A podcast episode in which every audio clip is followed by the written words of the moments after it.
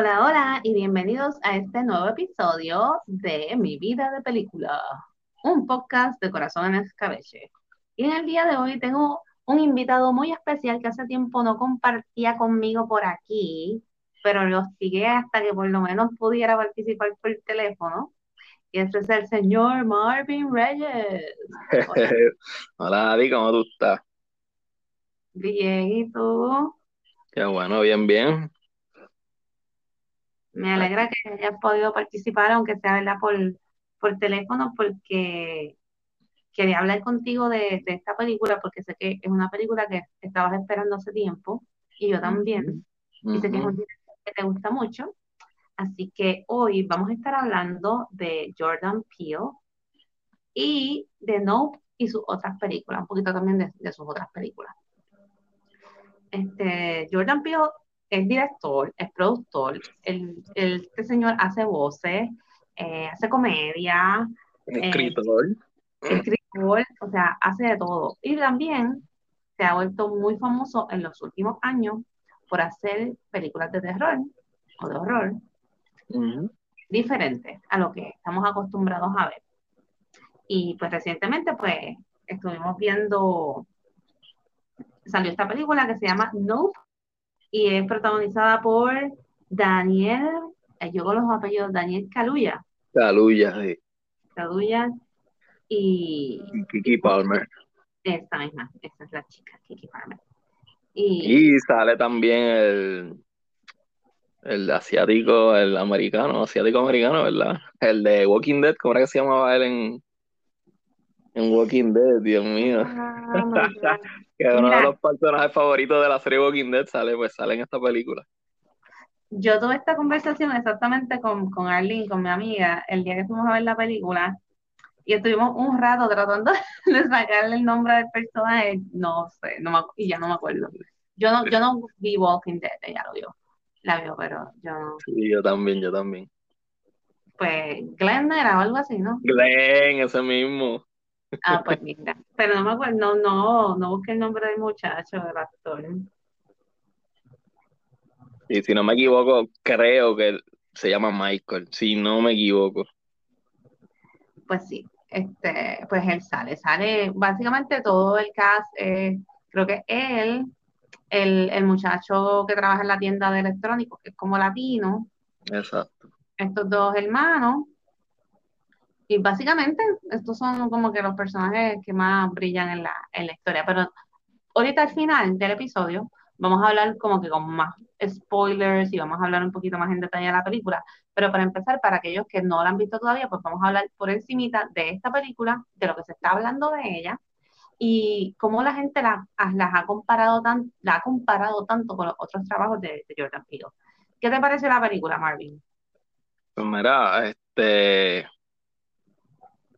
yo, de verdad, Jordan Peele, de, verdad, se ha convertido en de los mejores directores de estos últimos tiempos. La película, al principio tú dices como que, ok, te va llevando poco a poco, porque al principio es un poco lenta, pero te, te, te mantiene en intriga todo el tiempo. Ok.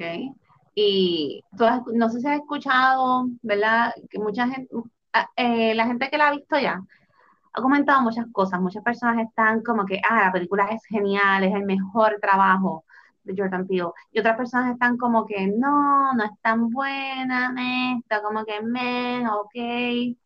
Este, ¿Qué tú opinas sobre eso? Yo tengo mi opinión también, lo voy a mencionar, pero ¿qué tú opinas sobre si es el mejor o el peor trabajo? ¿Te gustó mucho? ¿Te gustó más que la otra? ¿Tienes otra de las películas que le he hecho favorita? Hello? Marvin. ¿Estás ahí? Marvin, ¿estás ahí? Estoy aquí. ¿Me escuchas? Hello. Se fue, se fue en blanco full. ¿En serio? Sentí que el platillo había pasado por encima de casa y se acabó, se, se, se todo. Y me chupó. Me chupó la energía. Ahora te escucho. Ya estoy aquí, ¿me escuchas? Ahora sí, ahora sí. ¿Me escuchaste lo que te pregunté? Sí, por eso sí. Ok, ok. Bueno, habla. Pues nada, este sí he leído muchas um, opiniones divididas. Para mí, este no es mala para nada, ni es lo peor de él. Lo que pasa, comparando los otros dos trabajos de él, Get Out y, y Oz, pues es como que, ok, Get Out fue nominada al Oscar, Oz fue un boom también que como que nadie esperaba. Eso ya uno tiene unas expectativas bien altas. Esta es una película que no es para todo el mundo. Hay que verla dos y tres veces para poder entenderla. Este, no es, de las tres, pues la pongo de, en orden como de favorita, pues la tercera. Y no es que es, mala, sino que me gustó más Oz y Get Out. Esta pues es un poco más difícil de entenderla y hay que verla como que par de veces para entenderla. Me encantó la actuación de Kiki Palmer en la película. No tanto la de Kaluya, es verdad, el apellido de él. Que en Get fue, fue, el protagonista de Get también. Um, pero sí, la película está en cuestión de efecto, producción, ambientación, la música, el suspenso, eh, la, historia de, pues, de, pues, del monstruo, por decirlo así. Dice, wow, es verdad, hay que tener como que una imaginación, una, creatividad brutal para plasmarlo en la película como tal. Pues, ay, Dios mío, yo creo que se escuchó. Déjame, cometí el error de no poner el televisor y yo creo que se escuchó un anuncio ahí de WIPR bien duro. What the fuck, qué morona. Ay, Dios mío. Déjame cerrar esto aquí. Si se oye menos. Ok. Bueno, pues fíjate, yo había escuchado algunas personas mencionar lo mismo que tú dices en el sentido de las actuaciones. Para mí, a mí me preguntaron lo mismo, me preguntaron tan pronto terminé de ver la película, ah, ¿cuál es, es como que, cuál es tu favorita? ¿Piensas que en verdad es el mejor trabajo de él? A mí se me hace bien difícil decir, este es su mejor trabajo, o el más que me gusta, o este no lo es, porque para mí las tres películas son bien diferentes, a pesar de que sí tú puedes notar en el estilo que son películas de Jordan Peele, o sea, tienen características bien notable de, que, ah, esto, es una película de, este señor. Son bien diferentes porque Get Out toca, tiene una crítica bien interesante. Claro.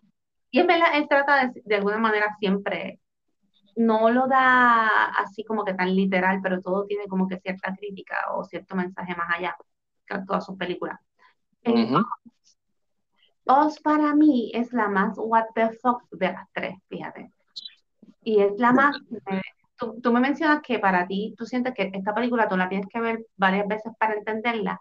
A mí me interesaría verla varias veces para analizarla más a fondo, pero sí la pude entender. Para mí, Oz fue más confusa en ese sentido, porque sí existían estas personas que eran como que los de abajo y los de arriba, y los que vivían la vida buena y los que estaban como que, y eso para mí fue como una entenderlo, y el, incluso el final, que era como que como que este efectiva random de lo que era, que no, en verdad ni, ni entendí, en verdad, fue más, más random para mí entenderla. Los elementos de terror sí, yo creo que Oz es la más que me ha cagado de las tres. Mm. Pero como que es más creepy, como que a quien no les resultaría creepy, como que abrir la puerta de su casa y encontrarse a sí mismo una persona, un cloncito tuyo pero como que bien raro y bien loquito, con tijeras de oro. So, eh, para mí, en ese sentido, me es más creepy. Get Out, como que me mantiene, me mantiene pendiente, tensión. Sí, Get Out, es más, Out es más desesperante, como que eh, a él le están dando señales de que sal corriendo de aquí y él pues todavía no, lo, no se convence. Exacto.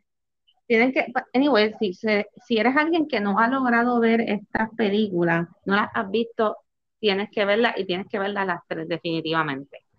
Este, tanto Get que fue como que su primer trabajo súper bueno, súper diferente, súper la historia sobre, hay mucho sobre racismo, este, cómo cogen de tonto a este muchacho lo enamoran y todo, y todo es como que un plan brutal Sí, para eh, eh, sí, una, una familia rica de blancos, ¿verdad? Americanos, y se dedican a eso, a cogen a los afroamericanos y e- ellos usan como un tipo de, hipno- de hipnotismo, ¿eh? ¿verdad? Los hipnotizan, ¿no? Y para este, quitarles el cerebro y experimentar, hacer- ellos los usan como de laboratorio a los afroamericanos, como tal. Sí, básicamente es, como cogerlos y, ah, tú eres fuerte, joven, yo quiero ese cuerpo para mí, Exactamente. yo blanco, jodido, viejo, y voy, allá voy, allá voy a utilizarte. Este, es bien interesante y también sale Daniel Kaluuya, so, igual que, que en este No. Yo también había escuchado, ahora que yo aguacero, había escuchado lo mismo que tú dijiste de que el personaje de él no brilla tanto como en Get Out. Creo que, y que muchas personas dijeron que el personaje de la chica, pues, sobresale un poco más. Para mí, ambos lo hicieron súper bien, porque yo creo que lo que se trata de mostrar es el contraste de que ella es bien, ella está arriba todo el tiempo, ella está bien arriba, ella es bien dispuesta, y él es un Sí, muchacho que está, y, también el personaje de él, pues, es más así por lo que le pasó al papá, ¿verdad? No, y, y él es como que hay personas que, y las conocemos en la calle, que son más contenidas y no son Ujú. de estar gritando y hablando todo el tiempo. Y si tú lo ves desde chamaquito, él era así como que más, como que, Laid como back, más más, laid más back. analítico, pero no habló mucho, tú sabes. Siempre mirando para abajo, siempre como que, que eso después, pues, ¿verdad? Sin spoiler, pero no vamos a hablar más mucho de eso por ahora. Después como que lo mencionamos. Pero sí, en verdad me gustó mucho, mucho la película.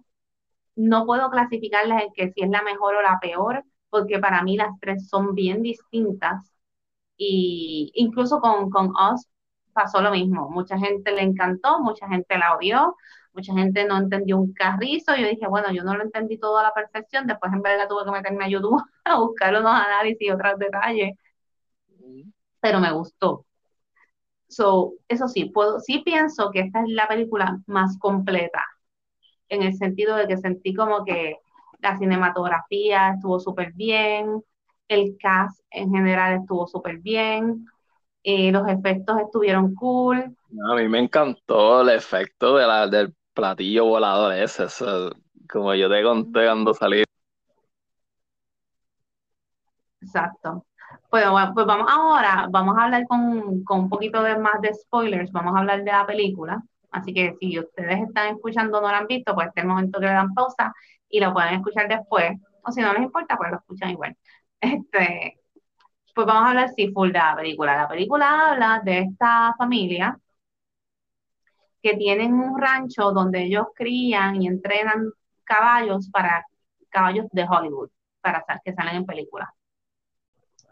Pues el papá de esta familia fallece cuando le cae una peseta del cielo en la cabeza y pues los, sus hijos tienen que hacerse cargo de, pues, del rancho y del negocio. El negocio. Mientras, exacto.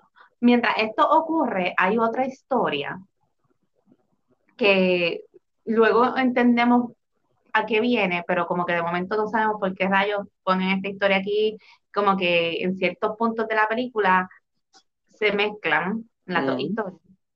Y es la historia de este programa como un sitcom, estilo Full House, y una, una, un sitcom, este, este programa donde hay un mono, donde es una familia y hay un mono. Y este mono al parecer se vuelve loco en, en medio de la producción y ataca a, a los actores. Pero eso no lo tenemos, lo que pasa realmente no lo tenemos tan claro hasta que sigue pa, siguen apareciendo este, pedazos de esta historia cuando seguimos ¿verdad? dentro de la historia principal, que es la historia de los caballos y de la familia. Este, pues en este lugar, yo no me acuerdo el nombre de los personajes, creo, ah, OJ, OJ era el muchacho, ¿verdad? Exacto, OJ. Que, que estaba el chistecito de que, de que se llamaba OJ. Ajá, OJ Simpson. Este, estaba OJ y M, que era la nena, la chica. Pues ellos se encargan de vender los caballos, de, de tratar de vender, continuar el negocio, pero no les va muy bien, no les está yendo muy bien, los caballos no reaccionan muy bien. Y oye, y empieza a vendérselo a este sitio que es como un parque de atracciones, que lo corre, y es que nos enteramos, lo corre este muchacho asiático, que no me acuerdo cómo se llamaba él en la película, Glenn, pero era el Glenn de, de, de lo que tú dijiste, que, en vida real no es Michael, es Steven, que se llama. se llama Steven. Sí. Ah, pues mira. Pues él corre a este lugar que es como un parque de atracciones, así motivo vaquero. Y ahí entonces hay que empieza a hablar de que cuando él era chiquito, él salía en este programa y tuvo este revolú con un mono que atacó a todo el mundo. Y él tenía hasta como que un mini museo en la casa.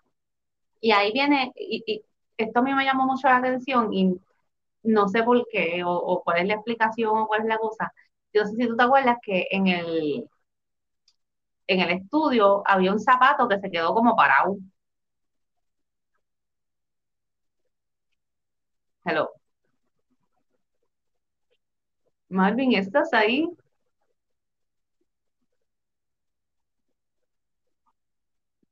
Estoy aquí, ¿me escucha? Ahora sí. Ay, Dios mío, esto está bien raro. Mira, está lloviendo, se está yendo la llamada. Ay, Este, mira, ¿tú te acuerdas de esa parte que en el estudio había un, un zapato que se quedaba parado? Sí, me di cuenta de la muchacha que ya estaba en el piso toda chava. Ajá.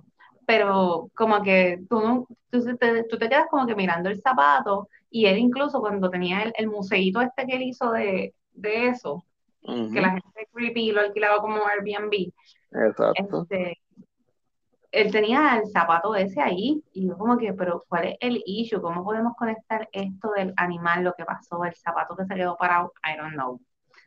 Pero se siguen mezclando las cosas y en- mientras todo esto pasa y Oye le está vendiendo los caballos a, a este parque, ellos empiezan a notar cosas en la casa, ¿verdad?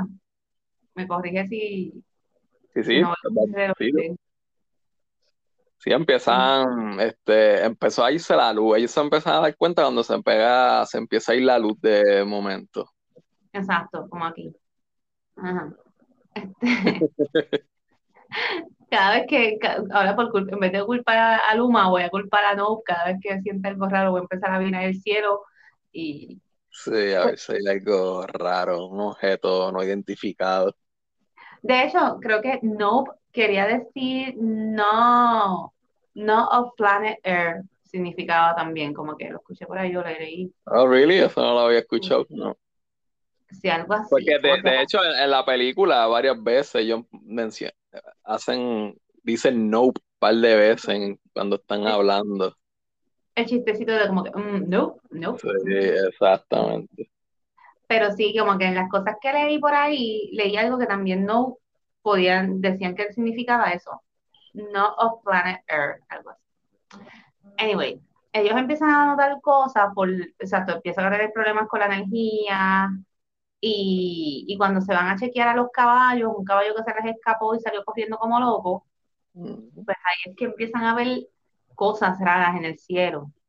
Se dan cuenta que por el lado de allá, en el parque mágico ese de vaquero, están haciendo unos shows y empiezan a, a dar cabos, a observar y dicen, diablo, mano, nosotros estamos bien pelados. Si nosotros vendemos esta historia, like Oprah, como que algo bien importante, pues vamos a salir de pobres. So, se van a esta tienda de cosas de tecnología, que de hecho también tiene como que un, un platillo volador eh, de, de adorno en la entrada, y le compran, compran un par de cámaras. Se las compran a este chamaco que es latino, este, que, que está bien rochado porque la novia lo dejó y que Oh, está bien interesado, está bien interesado en lo que ellos pues, están tratando de descubrir, así que se hacen eventualmente montar las cámaras, se hacen panas, hacen un par de cosas y se dan cuenta de que una nube no se mueve. Oh, sí. Eso fue como que una de las cosas que pudieron como que probar porque al final de cuentas no pudieron eh, un mantis se le, se le para en una cámara, la otra cámara se fue en blanco y no pueden grabar lo que ven, que es como un plato, como con un circulito en el medio, ¿verdad? Sí, un, platillo volador, después decirlo así. Que luego nos damos cuenta o, o llegan a la conclusión que no era un platillo volador, era el monstruo. Exacto. Se como se, como, se puede decir que se camuflajeaba en un platillo volador. Ajá, era así como que el monstruo era un, plato. El monstruo era un plato con, con, el circuito en el medio, era como, como la boca. A mí me dio un montón de, me dio como que susto, pero me dio risa la parte que aparecen los marcianitos. Oh, sí. Real, de verdad. Yo cuando sigue, yo, él se mete, OJ se mete al establo, ¿verdad? Ajá. Como para chequear los animales, los caballos, y de momento, pues, eh, eh, así el, eh, en el fondo así de la oscuridad, pues se, nota la silueta como, como un mono, al principio parecía como un mono, ¿verdad? También. después toma la, la silueta como de, como de un extraterrestre. Y verdad, eran unos, eran unos niños vestidos de eso mismo, de eran los Eran ¿Ah? los hijos del chino, de, del, bueno, perdón. Exacto, de los de allá. Asiático que era dueño del parque. Exacto. Este, so, pero está cool porque a todas estas, él sigue jugando con tu mente porque tú realmente, tú todavía estás tratando de atar cabo entre lo que pasó con el mono y lo que está pasando aquí, y de alguna manera tú dices, ah, pues está conectado. Esto es algo que... Entonces, sí, como, exacto, como dice, de momento parece que es un mono, pero no es un mono, es como un marcianito, o tú todavía no sabes qué es, lo que, qué es la que hay. Todavía no sabes que la nave no es una nave. Después es que te das cuenta como que, oh, shit, esto no es una nave, esa es la, eso es el objeto no identificado, whatever, alien, lo que sea que es. Mm. y, se pone cada vez más cool. La parte que. Es que estoy tratando de acordarme en orden, pero no sé si, si voy a fallar, si eso que voy a brincar por ahí para abajo. Luego, luego se enteran que vuelve la historia del mono y, ves que cuando el mono atacó a todo el mundo, mm. al único que no atacó fue al muchacho. Fue al nene, exacto. al, al muchacho, al, nene que, era el dueño del parque, el vaquerito, vaquerito asiático. Exacto. y que en ese momento como que el mono vuelve en sí y va a hacerle como que el puñito, ¡pum! Y ahí matan al mono. Y yo pienso como eh, en e, este personaje de este chico versus a OJ, los dos tenían como que este pensar y esta relación con lo que es dominar a la bestia o, o ¿cómo se dice? Entrenar, entrenar al animal, dominar a la bestia. Lo único que OJ lo veía más como que, ah, para yo engañarla y dominarla, yo me, yo me bajo de nivel. Sin embargo, el, el otro chamaco pensaba como que no, yo soy el chosen one, yo soy el elegido, so yo puedo hacer esto sin miedo porque ya ellos, ya el mono me mostró que, yo tengo algo especial. Y, ese es su error cuando él también se da cuenta que está pasando esta cosa con el monstruo y la na o la nave, que para, ellos es una nave, pero es un monstruo, whatever. Está pasando esto con, el platillo y él lo que está haciendo básicamente es está comprando los caballos a, a OJ para hacer su showcito y que la nave o la mierda esa se coma los caballos y toda la gente lo pueda ver. Mm. Hasta que ahí se da cuenta, como, como aquellos cogieron un caballo de embuste y se lo espetaron, se los, se los petaron a la nave y después la nave sale en otra parte escupiendo el caballo de embuste. No, sí. Y de acá encima a, a, la guagua de OJ. Pues ahí ya él le cogió como que fue a los caballos y dijo, no, yo vengo por la gente y en pleno show se traga a toda esta gente y sale tan brutal la imagen de como que bien creepy la imagen de ellos como que siendo succionados por el monstruo, es como que pasando por, por estos tubos gigantes de, de largos y de color y, y ahí todo jodido. Y después ella sigue flotando por los aires con la gente está gritando allá adentro. Como que me gustó mucho la forma en que él mostró cosas eh, crudas y grotescas, pero a la misma vez no porque él no enseñó gente picas en canto, por ejemplo. No. Él, no muestra ahí, sí, sale, hay sangre cuando, por ejemplo, el monstruo básicamente vomita encima de la casa de ellos y todo se llena de sangre y se hace nada. sí, esa parte quedó, quedó buena también. Sí, sí, exacto. La, la parte, obviamente, la parte del mono, cuando mata a ah, toda la familia, cuando disparan al mono. Y esa parte que tú dices de la casa, pues quedó bien creepy, es verdad. Pero es como que, por ejemplo, el monstruo no te lo enseñan primero full, como que lo que te enseñan es como que esta mancha que brinca de nube en nube. El mono sí, tú ves que los ataca, pero ellos, él no te enseña literalmente la cara de la persona, lo que te ves son los pies.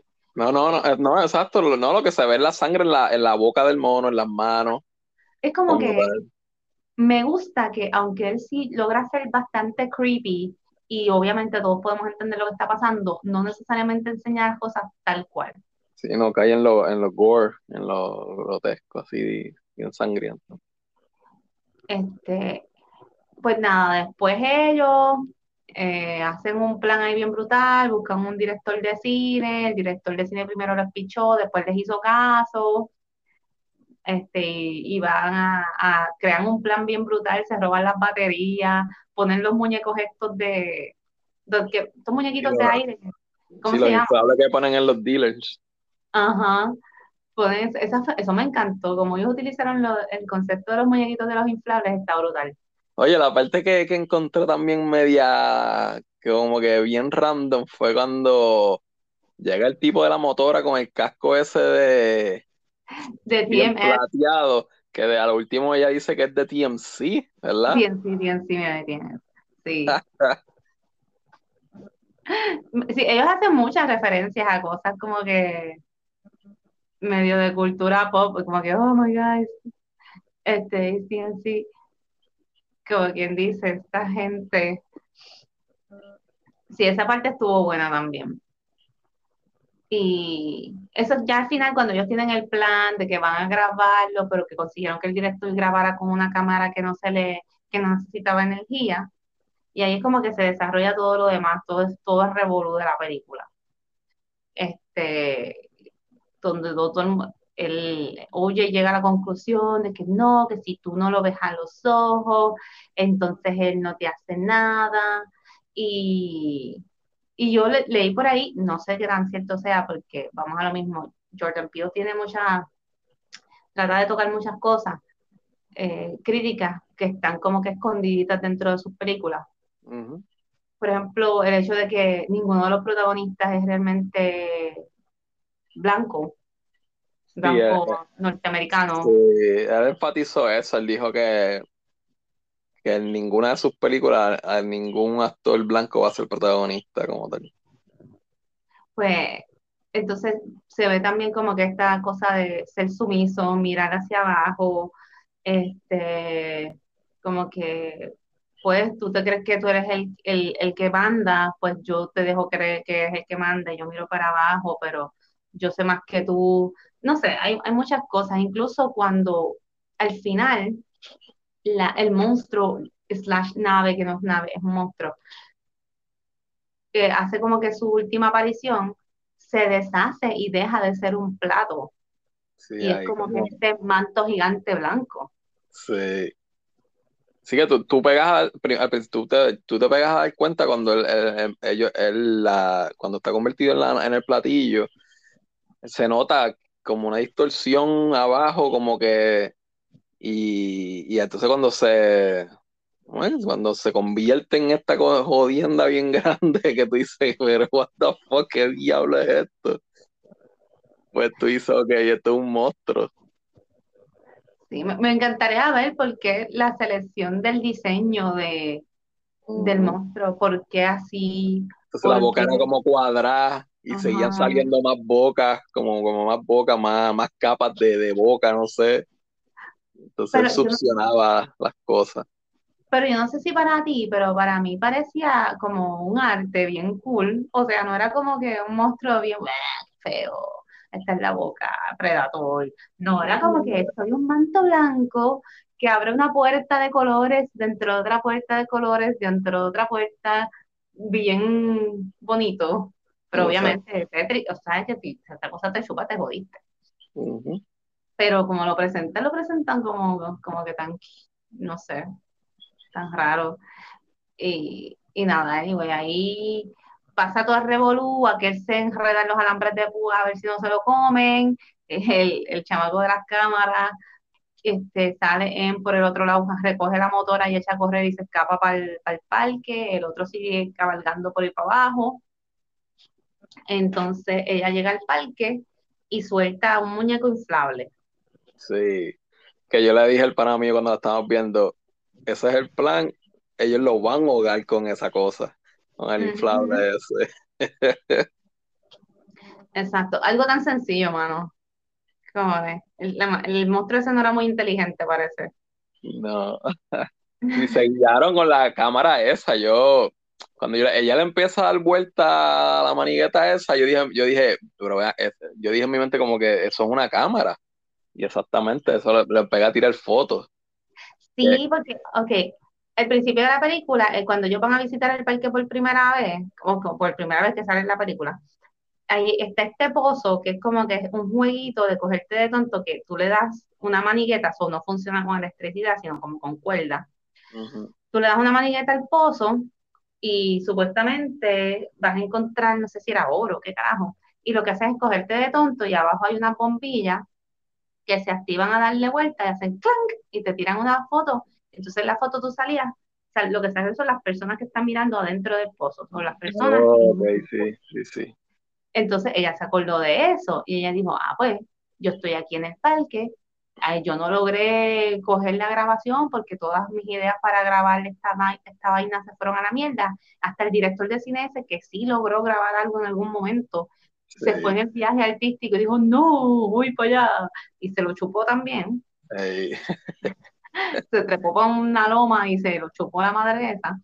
Pues ella dice, no, yo, Oprah, este es mi momento y para el carajo. Y ella empieza con todas las pesetas que encuentra por alrededor, con todos los tokens, a darle vuelta, chin, tirar foto, tanteando el momento, tanteando el momento en que la cosa esa se tragara el inflable y ella pudiera tomarle la foto, hasta que lo logró.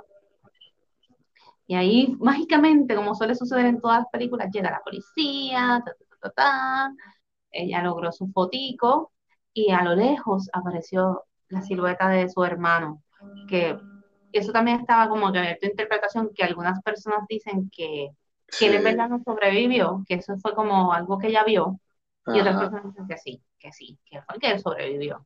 ¿Qué tú crees? Eso mismo yo estaba, eh, estábamos debatiendo el pana mío y yo, como que no puede ser, no sé. No sé, porque sí, obviamente se ve como que en el momento final que él se casi básicamente se está dando sacrificio por, por su misión y todo esto, pero puede ser que sí, porque al final de cuentas el tipo sabía tanto y, y le, y, o sea, como que el- la mierda esa se lo pudo comer en un montón de momentos y no lo hizo. So, que no se lo coma al final tampoco, it could happen, no sé. No sé, pero se vio muy bonito la parte. Y, y decía algo el cartel arriba, pero es que no me acuerdo. ¿Cómo? Eso es que él aparece y eh, como debajo de un cartel del parque. El entonces el cartel arriba decía algo. No sé si era como que más allá o algo así. Oh, sí, es cierto, es cierto. Sí, esa era como la entrada del parque o la salida, algo así. ajá, so, eso quedó bien lindo, me encanta, me encantó el concepto de así de los vaqueros, con toda la historia, con los personajes. De verdad que, no, como te dije ahorita, no puedo decir que tengo una favorita de las tres, en, en que encuentro que las tres son bien distintas, pero sin duda alguna salí muy satisfecha de esta. So, debo decir que me gustó demasiado. So, Súper, súper,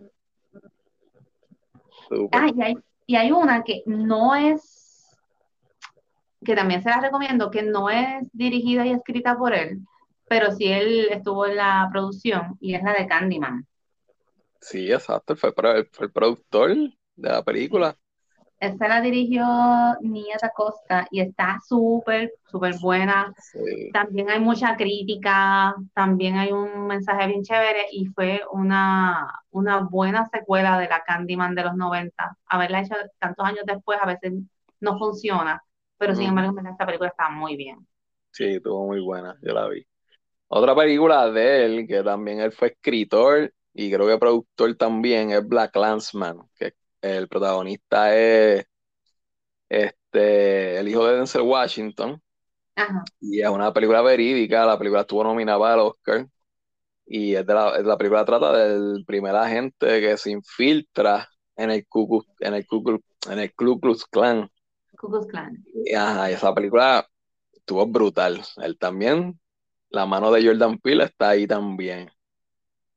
Pues ya lo, está brutal, así que eh, hay que estar pendiente de las cositas que vengan. Y la comedia de él, cuando eh, con la de Keanu, que fue como que eh, el boom de ellos, porque él, él, él, él, tenía un programa también, antes de todas estas películas, él tenía un programa en Comedy Central con, con, el, con, con el pana que salieron, ellos salieron de, yo lo estuve leyendo hace poco, no me acuerdo de dónde fue que ellos salieron, ahí los filma Comedy Central, tienen como un programa de ellos, dura como tres temporadas, algo así, par de años, y ahí hacen esta película, Keanu, y ahí él es el protagonista con el pana de él, se me, olvidó el nombre de la hora, y la película a mí me encantó, es como una parodia, se puede decir que es una parodia como a John Wick, que ellos se pierden el gato de ellos y te revolú.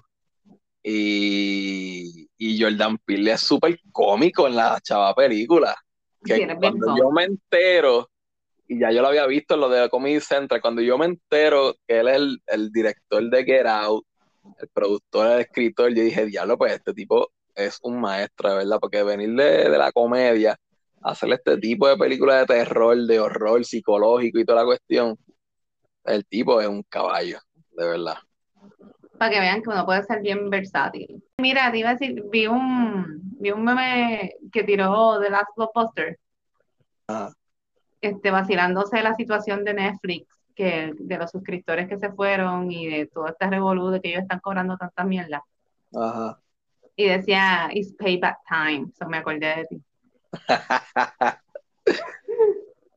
es el momento de, el momento será, llegará, Marvin. Regresaremos. Estaría brutal, ¿verdad? Sí, imagínate. Pero nada, gracias por estar conmigo como siempre un ratito aquí. Sí, siempre, siempre. Este, vamos, semanita vemos otra peliculita. Dale, dale, vemos algo más y lo comentamos y, y eso. Y ustedes, pues, a los que se quedaron escuchando este episodio, muchas gracias. Recuerda que pueden seguirme tanto por Instagram como por Facebook. En Instagram aparezco como Corazón en Escabeche y en Facebook como Corazón en Escabeche y otra paginita por ahí que se llama Mi Vida de Película, donde solamente posteo cosas de cine. Pronto estaremos apareciendo por ahí con otro live, pontro, pontro, jaja. Pronto estaremos hablando de, de cosas de jevería y otra vez y toda esa cosa y muchas cositas más. Gracias por escucharme y nada, estaremos conectando pronto. Bye bye. Bye.